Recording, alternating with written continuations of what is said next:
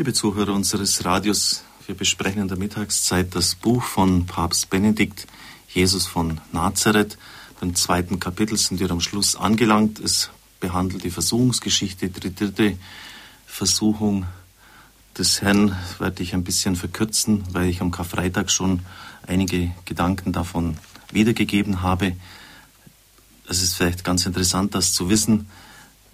Die Menge hat ja die Wahl gehabt, die Menschenmenge damals anlässlich der üblichen Osteramnestie die Freilassung Jesu zu verlangen, wie Pontius Pilatus es wohl gehofft hat, oder die eines Aufständischen, eines Mörders, wie es beim Evangelisten heißt, nämlich der Barabbas. Barabbas heißt, wenn man es vom aramäischen, hebräischen her übersetzt, Sohn des Vaters. Und Handschriften der Evangelien bis ins dritte Jahrhundert hinein geben auch noch den Vornamen dieses Mannes an, Jesus. Jesus Barabbas, Jesus Sohn des Vaters, also eine Art zweiter Jesus, eine Art zweiter Messias, eine zweite Art, ja, wie Erlösung für die Menschen vorgestellt wird, nämlich mit Gewalt die Römerherrschaft abzuschütteln, mit eigener Kraft ein Reich der Freiheit zu errichten. Und die Massen gaben Barabbas den Vorzug. Wenn wir heute zu wählen hätten, hätte der Jesus aus Nazareth eine Chance, fragt der Papst auch uns. Wir müssen nur bedenken, was vor 70 Jahren in unserem Land versprochen worden ist. Brot, Arbeit. Und jemand hat auch, der Mann von damals, der das Sagen hat in unserem Land, hat auch ganz klar gesagt, wie er seine Ziele durchzusetzen gedenkt, nämlich mit militärischer Gewalt. Ich möchte die Frage einfach so im Raum stehen lassen. Heute schließen wir dieses zweite Kapitel ab und der Papst bringt grundsätzliche Erwägungen ja, zur Art, Gottes die Welt zu lösen und wie es der Fürst dieser Welt anstellt. Im Alten Testament, so schreibt der Papst, gibt es zwei Hoffnungslinien, die sind ungeschieden nebeneinander und ineinander.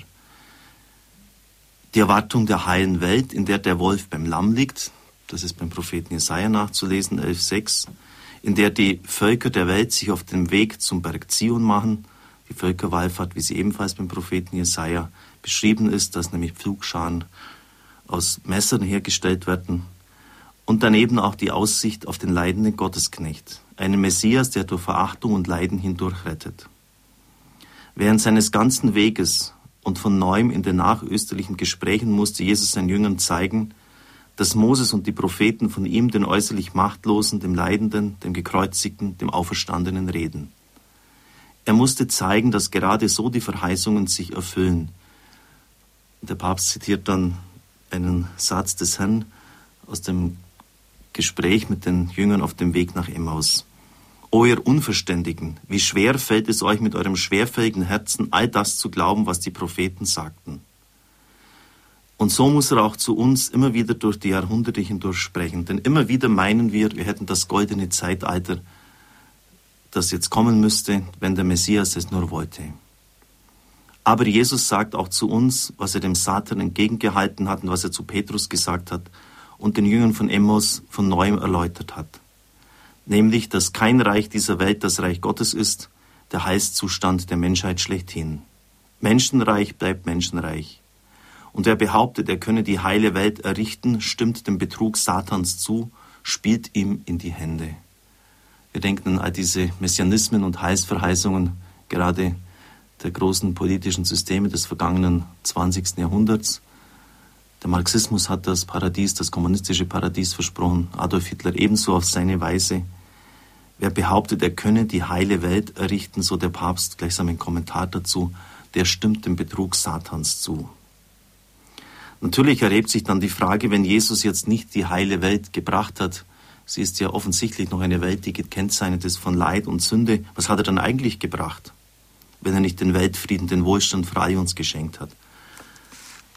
Die Antwort ist ganz einfach Gott er hat Gott gebracht. Er hat den Gott, dessen Antlitz sich zuvor von Abraham über Mose und die Propheten bis zur Weisheitsliteratur langsam enthüllt hatte, den Gott, der nur in Israel sein Gesicht gezeigt hatte und unter vielfältigen Verschattungen in der Völkerwelt geehrt worden ist, diesen Gott Jakobs, Isaaks und Abrahams, den wahren Gott, hatte den Völkern der Erde gebracht. Er hat Gott gebracht. Nun kennen wir sein Antlitz, nun können wir ihn anrufen. Wir können den Weg gehen, den wir als Menschen diese Welt zu nehmen haben. Jesus hat Gott gebracht und damit die Wahrheit über unser Woher und Wohin, den Glauben, die Hoffnung und die Liebe. Das sind ja die grundsätzlichen Fragen des Lebens. Und da muss Religion und Glaube eine Antwort darauf geben. Auch unser Radio. Woher komme ich? Wohin gehe ich? Was ist der Sinn meines Lebens? Warum leide ich? Diese Antwort, dass er Gott gebracht hat, die volle Offenbarung von ihm, wer er ist, ist das Entscheidende. Nur unserer Herzenshärte wegen meinen wir, das sei wenig. Ja, Gottes Macht ist leise in der Welt, so der Papst, aber es ist die wahre, bleibende Macht. Immer wieder scheint die Sache Gottes wie im Todeskampf zu liegen, aber immer wieder erweist sie sich als das eigentlich Beständige und Rettende. Die Reiche der Welt, die Satan damals dem Herrn zeigen konnte, sind inzwischen alle versunken. Ihre Herrlichkeit hat sich als Schein erwiesen. Aber die Herrlichkeit Christi ist nicht untergegangen und geht nicht unter. Im Kampf gegen Satan hat Jesus gesiegt. Der verlogenen Vergöttlichung der Macht und des Wohlstands, der verlogenen Verheißung einer durch Macht und Wirtschaft alles gewährenden Zukunft, hat er das Gottsein Gottes entgegengestellt. Gott als das wahre Gut des Menschen. Ihrer Einladung, die Macht anzubeten, setzt der Herr ein Wort aus dem Deuteronomium entgegen. Genau das gleiche Buch, aus dem nämlich der Teufel zitiert hat. Den Herrn, deinen Gott, sollst du anbeten und ihm allein dienen. Das Grundgebot Israels ist auch das Grundgebot für die Christen. Gott allein ist anzubeten. Wir werden bei der Betrachtung der Bergpredigt sehen, dass gerade dieses unbedingte Ja zur ersten Tafel des Dekalogs, das enthält ja die die Anweisungen für die Beziehung Gottes zum Menschen. Auch das Ja zur zweiten Tafel, die Ehrfurcht vor dem Menschen, die Liebe zum Nächsten mit einschließt. Wie bei Markus, so schließt auch bei Matthäus die Versuchungsgeschichte mit der Aussage, Engel kamen und dienten ihm. Sie erinnert sich ja, dass der Satan diesen Psalm 90 zitiert hatte oder 91, ähm, dass er sich von von Gott behütet weiß und deshalb kann er sich ja ruhig von der Zinne des Tempels auch herunterstürzen. Gott wird ihn ja behüten. Und aus diesem Psalm, ja, das, was in diesem Psalm steht, dass die Engel ihm dienen, genau das erfüllt sich. Engel kamen und dienten ihm. Nun erfüllt sich dieser Psalm. Entschuldigung, die Engel dienten ihm, als es, er hat sich als der Sohn Gottes erwiesen und deswegen steht über ihm, dem neuen Jakob, der Himmel offen. Damit sind wir am Ende des zweiten Kapitels angelangt und ich darf Ihnen den Segen spenden. Es segne und behüte Sie der mächtige und gütige Gott, der Vater, der Sohn und der Heilige Geist. Amen. Ich wünsche Ihnen einen gesegneten Tag.